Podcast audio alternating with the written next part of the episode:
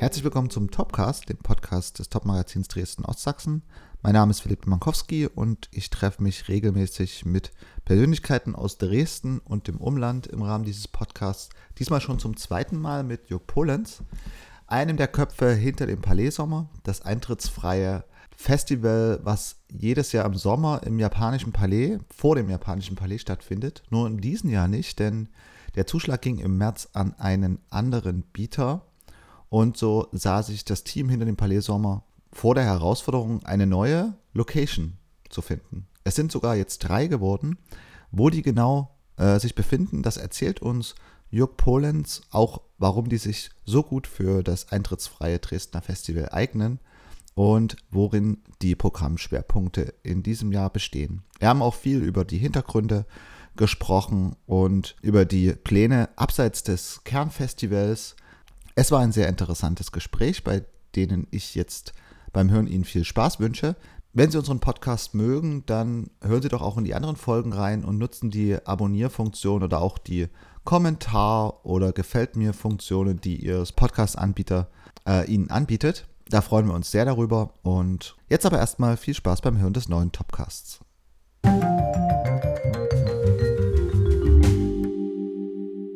Ja, herzlich willkommen zum Topcast, der neuen Episode äh, der Podcast vom Top Magazin Dresden Ostsachsen. Heute sitze ich zum ersten Mal, zum zweiten Mal bei jemandem zu Gast, nämlich Jörg Polens. Wir hatten uns letztes Jahr schon getroffen.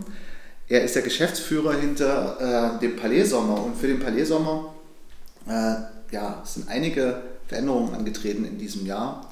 Es gibt nicht nur einen neuen Standort, sondern gleich drei neue Standorte. Zwangsweise ist das natürlich passiert.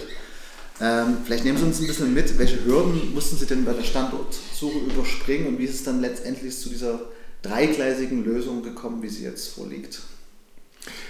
Ähm, na, die erste Herausforderung war, dass wir äh, die Entscheidung, äh, nicht mehr im japanischen Palais äh, stattfinden zu können, im März bekommen hatten. Und das bedeutete für uns, dass wir eigentlich Basisarbeit und normale operative Planungsarbeit sozusagen zeitgleich machen mussten für das Festival. Und äh, wir hatten dann äh, gemeinsam auch ähm, mit der Stadt Dresden geschaut, wo sind mögliche Alternativplätze, hm, haben verschiedenste Flächen dort untersucht und äh, sind jetzt äh, am Ende bei äh, drei Orten für dieses Jahr äh, gelandet. Wir haben es für uns so im Prinzip interpretiert, wir sind dieses Jahr im Prinzip nicht mehr im japanischen Palais, was äh, so ein Stück weit unser Zuhause ist. Wir wollen definitiv in der Zukunft wieder dorthin zurück ähm, und haben dann in diesem Jahr ähm, im Prinzip mit dem Neumarkt, also an der Frauenkirche, natürlich so einen Identifikationsort von Dresden gefunden, der aber aufgrund seiner, äh, sagen wir, baulichen Beschaffenheit natürlich nicht äh, das ganze Palaisemer-Feeling abbilden kann. Deswegen sind wir sehr froh, dass wir am Ostradom mit dem neuen Open-Air-Gelände ja, für dieses Jahr ein neues Zuhause finden. Äh, dort haben wir eine Situation mit äh, einer Wiesenfläche und einer äh, dazugehörigen Bühne, ähm, wo wir viele Themen, die man vom Palais immer kennt, also auch umsetzen werden. Und in Ergänzung haben wir für den Alaun Park entschieden, also einen Teil des Alaun Parks, wo wir aber dann dort ausschließlich mit dem Yoga-Format uns präsentieren. Was genau sind denn dann die Inhalte, die im Ostradom stattfinden können und welche werden am Neumarkt durchgeführt werden können? Ähm, also am Ostradom ähm, können die Besucher im Prinzip den Palais so wie sie ihn kennen, komplett erleben, mit allen Formaten. Wir werden dort ähm, die Konzerte äh, stattfinden lassen, wir werden Yoga äh, stattfinden lassen, wir haben das ganze Thema Malerei im Park mit den verschiedenen äh, Untersektionen. Wir haben das Literaturformat, wir haben das Palais-Kino-Format, auch wieder ein Palais-Gespräch in diesem Jahr. Äh, so dass man dort im Prinzip ja, den Palesimo, so wie man ihn inhaltlich kennt, auch äh, wieder erleben kann. Und am Neumarkt äh, haben wir uns ein bisschen fokussiert auf das Thema äh, Konzerte und Tanz. Ähm, Tanz auch in einer vielleicht äh, unge ungewohnten Form, äh, die dort stattfinden wird, weil es wird eine Interaktion geben auch mit den Besuchern der Veranstaltung. Und da sind wir sehr gespannt drauf. Ergänzt wird äh, am Neumarkt natürlich im Canaletto-Jahr äh, das Thema Malerei und auch unsere Skulpturen, Ausstellung Pharmaskulptura wird dort stattfinden. Mit welchen Kooperationspartnern arbeiten Sie da zusammen im, beim Neumarkt? Äh, das scheint ja schon eine ja, unikate Veranstaltungskonzeption zu sein. Darf man da schon was verraten? Äh, ja, wir kooperieren erstmal ganz eng mit dem Neuen Sächsischen Kunstverein, schon seit über einem Jahr, äh, mit denen wir auch äh, das Thema äh, Skulpturenausstellung und Malerei gemeinsam umsetzen. Ähm, wir kooperieren am Neumarkt mit dem Amt für Wirtschaftsförderung, die bereits im letzten Jahr äh, dort eingestiegen sind, als wir das erste sogar kleine äh, Kunstfestival dort ähm, organisiert hatten. Ja, und ansonsten ist natürlich unser ganzes Netzwerk des Festivals vertreten. Das Netzwerk ist ja sowieso so ein Pfund, auf das man bauen kann, auf das Sie bauen können im Palais Sommer. Welche Rolle hat denn das Netzwerk gespielt, um diese, naja, diesen Schockzustand zu überwinden, ne, als dann die Vergabe an jemand anders ging, dass man dann äh, auf neue Standortsuche gehen kann, dass man wieder motiviert wird? Ja, also die, natürlich eine, eine ganz entscheidende und ganz große.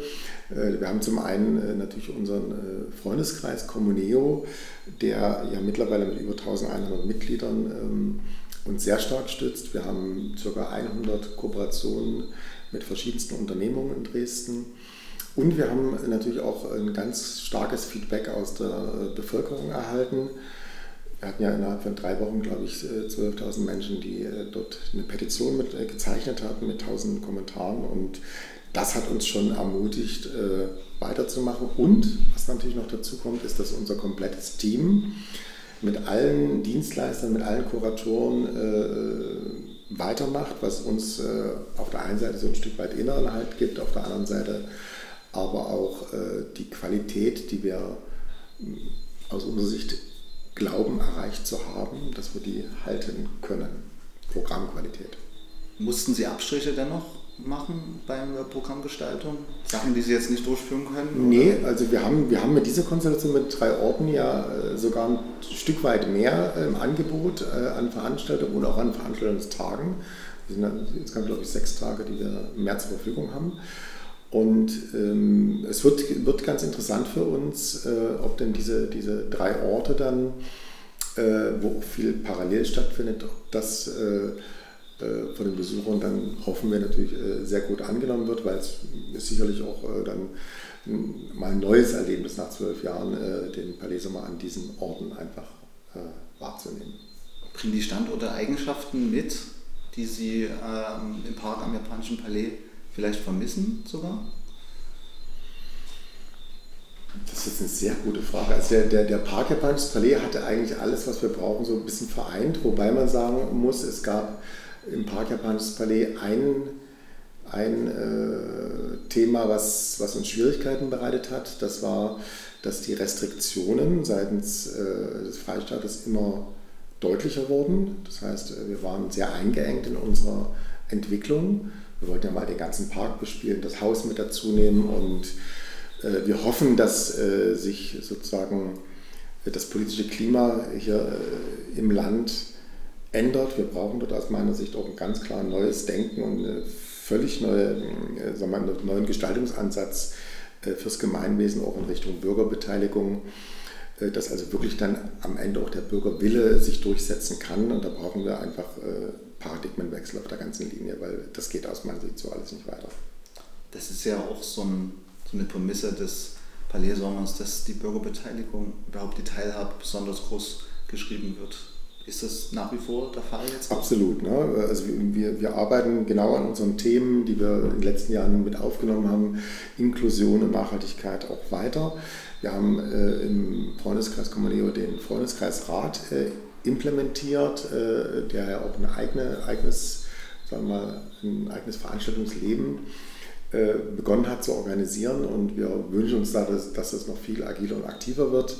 Wir wollen äh, auch für junge oder jüngere Leute äh, so ein, ja, ich sag mal, so ein Communio-Party-Format äh, entwickeln, was so einmal im Vierteljahr als Großevent stattfinden kann in Dresden.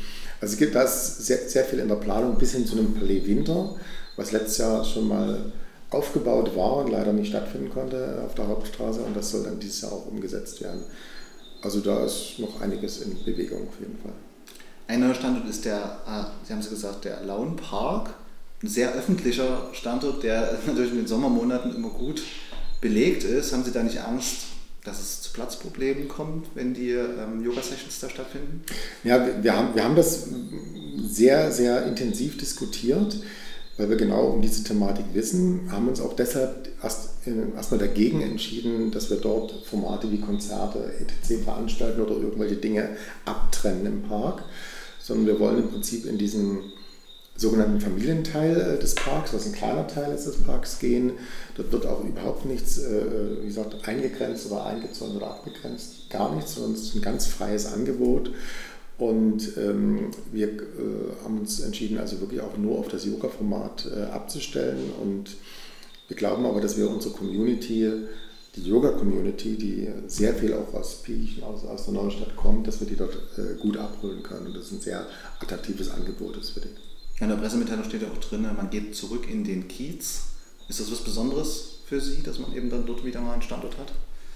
Ja, wir wissen, wir wissen ja, dass äh, wir, äh, also dass sehr viele Besucher oder Sympathisanten des Palais kommen eben aus dem Bereich äh, Neustadt, Altstadt, Piechen, Loschwitz, Striesen. Das sind so die, die Fokuspunkte. Ähm, und ja, also da haben wir uns gedacht, wir versuchen mal so ein so ein Dreieck zu bauen, das im besten Fall so als Kraftfeld dann funktioniert zwischen Ostradom, Allerunpark und Neumarkt. Mal schauen. Ja, ist ja tatsächlich auch so ein bisschen so ein Experimentierfeld, was man da jetzt wagt. Ne? Also auch neue Impulse kann man sich da versprechen. Jetzt sagen Sie von vornherein, okay, das ist eine temporäre Geschichte.